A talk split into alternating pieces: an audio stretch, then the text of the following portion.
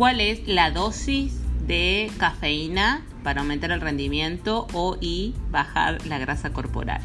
La mayoría de los estudios utilizan entre 3 y 6 gramos por día. Si vos pesás 70 kilos, estamos hablando de entre 200 y 400 miligramos eh, como estimativo de la cafeína que necesitarías. Se tomaría entre media hora antes en un entrenamiento de la fuerza o 45 60 minutos antes en un entrenamiento de resistencia.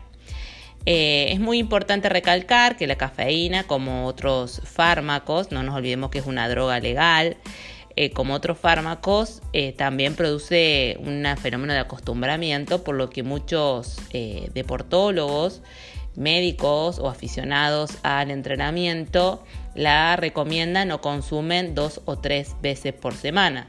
La cafeína potencia el efecto de la creatina, por ejemplo, y como habíamos dicho, esto del acostumbramiento se acostumbra a hacer ciclados para evitar este fenómeno de tolerancia o descansos de 7 a 10 días. Si sufrís de considera este suplemento, eh, ten en cuenta que puede alterar tus patrones de sueño, lo mismo que si tenés ansiedad o irritabilidad o si presentas síntomas de gastritis. Los suplementos con precaución, las dosis por kilo y siempre es bueno entender la farmacocinética y la farmacodinamia de cada uno de los activos que agregamos a nuestros planes. Por eso no es lo mismo autosuplementarse que establecer un protocolo de suplementación con un profesional.